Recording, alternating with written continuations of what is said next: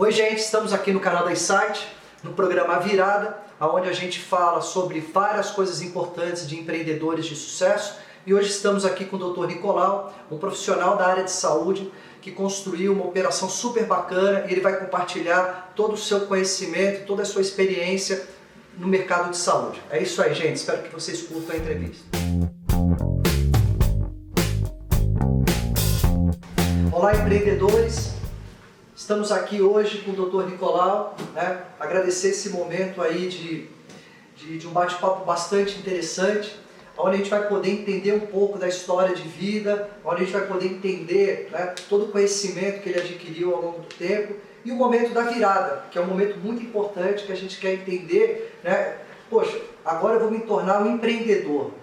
O que você enxergou como oportunidade? Quais foram os desafios? Então a gente vai, né, a gente vai sugar essas informações aqui e espero que né, essas informações ajudem aí os futuros empreendedores, tá bom? Doutor Nicolau, obrigado por essa oportunidade.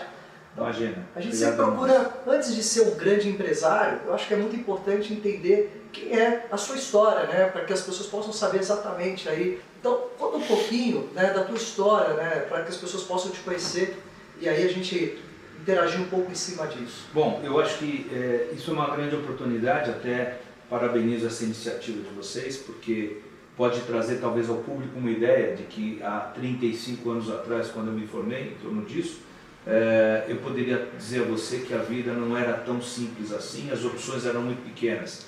O médico hoje, aquele médico de lá, ou ele era um médico, ou um engenheiro, ou um advogado. Então a gente também não tinha grandes opções na época e a sorte que eu acertei a minha. E, e o que me chamava a atenção é que a vida foi se tornando uma vida é, necessária do trabalho para que eu também pudesse um dia pensar em algumas coisas um pouco diferentes. Óbvio que quando a gente começa a vida como médico, a gente trabalha muito e não tem muito tempo de pensar a respeito do dia a dia. Mas a medicina entrou na sua vida por uma questão já da família, né? Você já, ah, sim, você já tinha... tinha... como referência a sua família? Como... Tinha meu pai médico, eu, eu, eu, eu almoçava e jantava medicina, então isso era uma coisa que estava em mim. Eu, eu, tenho certeza que isso também foi uma coisa que me, me motivou muito a me dedicar muito ao que eu fazia. O que, que te encantou na medicina? Pois é, Anderson, são coisas que às vezes eu me pergunto, o que me encantou? Eu acho que o que me encantou é saber que muitas vezes eu tenho algumas atividades que trazem um bem-estar para o próximo.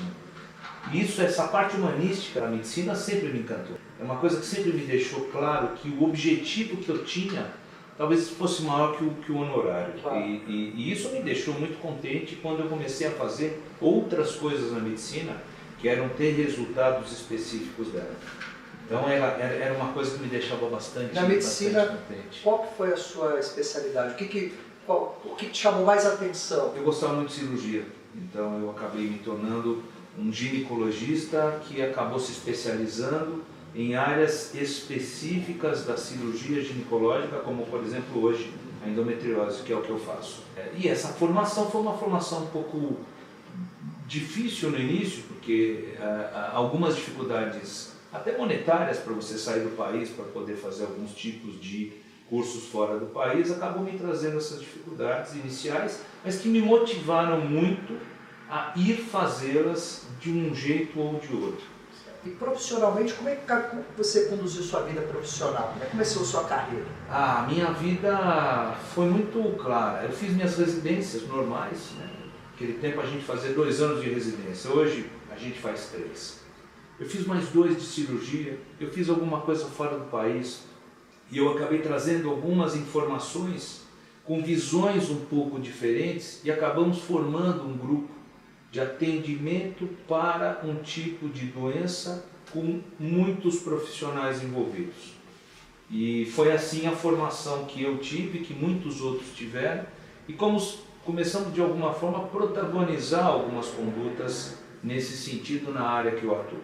Então, é, uma coisa que você entendeu que foi muito importante, que você conseguiu buscar ser uma referência nesse assunto. Então, a partir do momento que você se torna uma referência, você construiu um bom ativo, né? Então, quer dizer, com esse ativo, naturalmente o mercado estaria reconhecendo você e para que você desse um passo a mais, que é se tornar um empreendedor, Acho que isso foi, foi um, grande motivador. Você acredita que isso, essa fase como é que foi essa, a virada? Né? Como é que você deu essa virada para se tornar um empreendedor? É, é, é. Hoje, olhando o, o quebra-cabeça montado, com certeza eu chamo isso de ativo. Durante o processo é muito interessante, a gente não pensa sobre isso. Claro. Nós não temos essa cabeça quando a gente atua como médico e uma cabeça de, de, de empresário. Eu acho que o, o, o, fato de eu me tornar um empreendedor foi uma necessidade. Qual foi a necessidade? Nós tínhamos muitos exames é, ruins, como a gente ainda tem. A gente tinha muito trabalho envolvido, ou muita, uh, muitas horas perdidas do ponto de vista de se fazerem exames referentes às áreas que eu atuo, ruins. Então, era muito frequente um paciente vir ao consultório, trazer uma pilha de exames, você imagina aquele custo, vamos agora falar em, em termos reais de número, Você imagina aquele custo e eu não consegui fechar realmente um diagnóstico adequado. É, objetivamente eu não tinha nada na mão e eu ainda tinha que remunerá-la a mais ou, ou, colocar um custo a mais para fazer um exame adequado. Foi a hora que a gente começou a entender que isso não era possível dentro de um, um setor de saúde, por mais rico que possa ser, ele é finito, o dinheiro acaba. Então, a virada começa quando a gente começa a buscar qualidade. Então, exemplo, você faz um bom exame a um custo X, é melhor do que aqueles 10 que ela me trouxe, a um custo extremamente maior do que aquilo. Em termos de número, eu teria hoje 98% de um preditivo positivo. O que, que é isso? Eu tenho 2% de falha nesse exame, contra uma rotina habitual de 16 a 18% de falha. Então eu já trago o meu resultado para uma falha muito pequena, onde eu coloco outras situações que me trazem possibilidades de resultados adequados e eu entrego muito provavelmente algo próximo deste tipo de, de, de resultado. Hoje, quais são os serviços que vocês oferecem para o mercado? Os serviços são pequenos processos uh, laboratoriais, onde eu tenho as pessoas que fazem isso para nós, onde eu tenho as pessoas que são as donas do serviço, né? mas que me trazem, obviamente, os meus resultados em ultrassonografias de altíssimo valor, é, extremamente avançadas, laboratório que me traz esse resultado adequado, e o material humano que cerca isto tudo, onde aquilo que eu vou obter está de acordo com os padrões internacionais. Então é impossível você imaginar hoje uma coleta de sangue em que em pouco tempo esse sangue não seja processado. E as grandes bancadas de laboratório costumam trazer uma dificuldade em alguns resultados pelo grande volume que você tem de acesso ou de, de, de serviço. Então a gente começa a ter resultados mais próximos da realidade material humano que está realizando estas avaliações diagnósticas muito, muito especializadas e, obviamente, o que eu acabo tendo, uma cirurgia muito mais segura. E hoje, quem procura é, as suas soluções, qual o motivo principal? Por que eles vêm até você hoje? Porque a gente passa a ser a terceira ou quarta opinião. Então eu não recebo as pessoas da primeira opinião, eu as recebo depois de três, quatro opiniões eu acabo sendo procurado.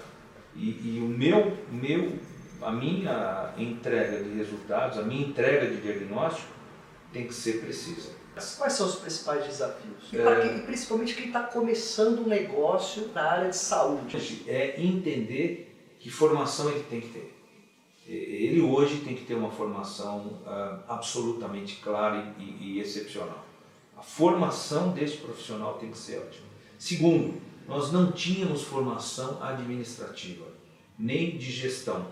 Então, o meu primeiro desafio no passado seria: vou me tornar um gestor também do meu negócio. Porque nós todos não temos essa cabeça é, como médico, como medicina. O médico não é um gestor, ele é um médico. E, e, e para você ter uma ideia, eu vou contar uma curiosidade para você: como é que o médico estipulava o valor da sua consulta? Ele simplesmente se estabelecia num determinado bairro e pedia para a secretária perguntar quanto era a consulta do vizinho. para que ele soubesse quanto ele teria que cobrar dele. E, e, hoje a gente sabe exatamente que isso não existe, é impossível acontecer isso. Então, ele teria que ter uma formação técnica médica, uma formação de gestão, é, não grande, mas ele tem que ter noções de gestão. E ele tem que ter um tempo é, semanal, é, de um dia, pelo menos uma tarde, para ele pensar sobre os seus negócios. 30 anos depois, o que, que valeu muito a pena para você como empreendedor? 30 anos depois, valeu a pena falar a verdade. Eu acho que isso é, é, em qualquer situação. Valeu a pena falar a verdade em todos os momentos e saber suas limitações. Porque quando você sabe as suas limitações, você automaticamente vai colocar aquelas outras situações ou aquelas pessoas que possam te auxiliar para te recolocar em algumas coisas que você intuitivamente muitas vezes acredita que seja correto. Né? É, quando eu digo falar a verdade, é, é, simplesmente dizer o que eu consigo, o que eu não consigo, o que eu sei e o que eu não sei. É, isso para mim é o grande detalhe do que eu quero fazer na minha vida. Eu ainda me sinto como se eu tivesse há 30 anos atrás. Então a gente quer agradecer muito as dicas, né? E a gente espera que vocês curtam muito aí esse bate-papo e que a gente consiga ter é, ajudado vocês aí, os empreendedores que estão olhando um pouco essa área de saúde, quanto é importante todos esses conceitos, tá bom? Empreendedores, vamos para a próxima. Obrigado.